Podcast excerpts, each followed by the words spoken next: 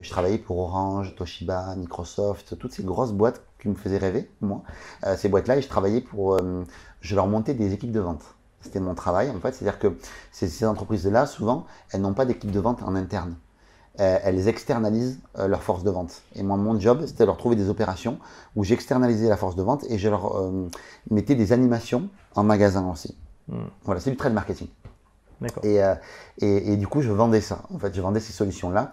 Je m'y plaisais vraiment. En tout cas, je, m'éclatais là-dedans parce que euh, c'était comme si je montais plein d'équipes commerciales plusieurs fois par année. Et j'avais des équipes hyper polyvalentes. Et je dis, toi, bah, du coup, tu vas travailler là. Je l'ai formé aux techniques de vente. Je l'ai formé euh, aux techniques du client. Je les aidais à vendre. J'étais hyper créatif dans ce que je faisais. Donc, c'était vraiment assez génial comme taf pour ça. Et donc, ça faisait beaucoup appel à ma créativité. Euh, et il y a pas mal de choses et ça c'était vraiment plaisant. Euh, et du coup j'étais le papa, j'étais le papa quoi, du, du- du- de ça quoi. C'est moi qui l'ai formé. Je Donc, tu étais une sorte d'intrapreneur finalement. Ouais, j'ai toujours été entrepreneur. D'ailleurs, c'est très intéressant que tu poses cette question-là parce que beaucoup de gens se sont beaucoup moqués de moi parce que j'étais entrepreneur. Ah bon, pourquoi? Parce qu'ils disaient, euh, tu travailles pour un patron, tu te donnes comme si c'était ta boîte, mais c'est pas ta boîte. Hmm. C'est nul en fait de faire ça. Et en fait, en réalité, en fait, l'intrapreneur, il fait ses armes comme ça. Il a l'intrapreneur, il a la possibilité de jouer comme à blanc Mhm. s'il était entrepreneur. Donc, et si tu prenais la responsabilité de tout ce qui se passe euh, dans ta boîte, peut-être la surresponsable, mais en tout cas la responsabilité. Tu joues comme un entrepreneur, mais c'est pas ton argent. Tu as la formation d'avoir des mecs au-dessus de toi qui sont capables de te former et de te dire les choses, et puis tu es payé pour ça. Mais je trouve que c'est une superbe formation en réalité. Et plutôt que de le voir comme ça, vous le voyez comme ouais, tu travailles je sais pas combien d'heures par semaine, alors qu'en fait, euh, c'est même pas pour toi. Moi, le capital formation, il était trop énorme. Donc j'ai travaillé, j'étais directeur commercial pendant 4 ans, alors que personne n'avait gardé le poste plus d'un an. Euh, et, et j'étais bon, tu vois, dans- là-dedans. Et donc, du coup, ça, ça m'a aidé à prendre la responsabilité de tout, ça m'a aidé à devenir entrepreneur. Quand j'étais entrepreneur, après, c'était facile pour moi. Parce que j'avais déjà pris ces codes-là. Mais alors, ça te titillait pas justement? Pardon? Ça te titillait pas l'entrepreneuriat à ce moment-là? Si, complètement. Alors, Mais j'avais très peur. t'avais très peur, intéressant. J'avais très peur de, alors de, de- de plusieurs choses. Euh, je ne sais pas combien il y en a, mais en tout cas, il y en avait beaucoup. Déjà, un, estime de moi.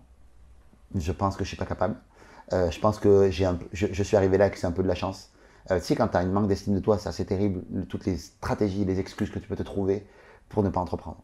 Et j'étais, ouais, non, mais je vais pas y arriver. Euh, et si j'échoue? Et si je retombais plus bas? Et t'es directeur commercial, tu gagnes de l'argent quand même, tu vois. Et si je retombais plus bas? Et si je passe pour un con auprès de mes commerciaux, de tout ça? Et si, et si, et si?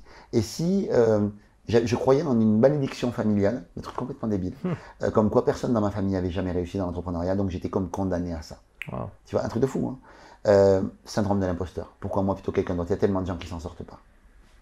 Qu'est-ce qui fait que toi tu vas réussir dans l'entrepreneuriat? Et alors, qu'est-ce qui t'a fait le déclic et qu'est-ce qui t'a fait te lancer?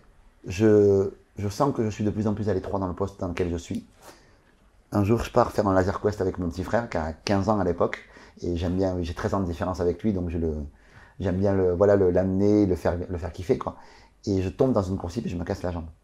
Ouais. Et j'avais le syndrome de l'indis- l'indispensabilité. Je pensais qu'au bureau, si j'étais pas là, rien ne tournait. Hmm. Et là, je me casse la jambe, je suis obligé de m'arrêter pendant 4 mois.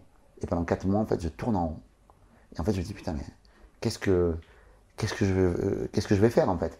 Et là, en fait, je commence à me poser trois grandes questions. Mhm. Qu'est-ce que j'aime faire? Qu'est-ce que je sais faire? Et qu'est-ce qui me rend unique? Mhm. Et en se posant ces trois grandes questions, je me dis, qu'est-ce que j'aime faire? Le MCU, j'appelle ça, parce que je suis fan de Marvel. Donc, du coup, j'appelle ça, qu'est-ce que j'aime faire? Qu'est-ce que je sais faire? Qu'est-ce que je, qu'est-ce qui me rend unique MCU. Et du coup, je dis, ben, en fait, qu'est-ce que j'aime faire? Ben, J'aime être sur Internet, je suis un peu geek. J'aime bien euh, bidouiller tout ça. J'aime euh, le développement personnel, c'est quelque chose qui me passionne parce que ça m'a aidé. euh, J'ai lu quelques bouquins qui m'ont vraiment transformé, qui m'ont aidé à être un meilleur manager, un meilleur. euh, ça, j'aime ça.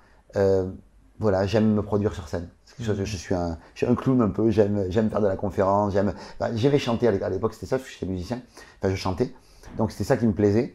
Ben, je vais essayer de trouver un truc là-dedans. Ok, voilà. Après, qu'est-ce que je sais faire? Je savais que je savais faire du commerce à peu près. Je savais que je savais manager parce que j'avais quand même gagné en, en, confiance là-dessus. Et donc, je vois toutes les compétences que j'avais. Ok, puis de toute façon, ça peut se développer, donc je m'en foutais. Et qu'est-ce qui me rendait unique? Et là, les gens me disaient, bah moi, euh, quand j'ai envie de me confier, qu'est-ce que je me disais J'avais posé la question à mon entourage. Qu'est-ce que tu me confierais à moi plutôt qu'à quelqu'un d'autre? Hmm, intéressant comme question. et, euh, et je leur ai posé, est-ce que tu peux me donner des 4-5 qualités? Euh, est-ce que tu peux, qu'est-ce que tu me confierais à moi plutôt que quelqu'un d'autre? Parce que c'est dur d'avoir un, un avis euh, logique sur soi-même. Si tu regardes là dans la pièce, on est la seule per- personne qu'on peut pas voir au global. Hmm. Moi, tu peux me voir au global, moi, je ne peux pas me voir au global. Donc, c'est par moments intéressant, même si dans le développement personnel, on dit oui, il faut attendre, il faut regarder en soi. Bon, non, à un moment donné, tu as besoin du miroir de l'autre pour savoir réellement ce que tu reflètes. Et là, les gens, ce qu'ils m'avaient reflété, moi, ils m'avaient dit, bah, t'es super drôle. Ils m'avaient dit, t'es super adorable, t'es gentil. Ils m'avaient dit, t'es vraiment un mec hyper gentil, t'es un mec euh, euh, qui à- en qui on a confiance immédiatement. Ok. T'es un mec euh, qui est, à chaque fois que j'avais un problème informatique, on venait me voir à moi. Tu vois, il y a plein de petites choses qui revenaient. Et en fait, beaucoup, la confiance, beaucoup, tu me fais rire, beaucoup, t'es un super bon vendeur, t'as un bagou de ouf, on t'écoute des heures, en fait, et on- un certain charisme qui ressortait.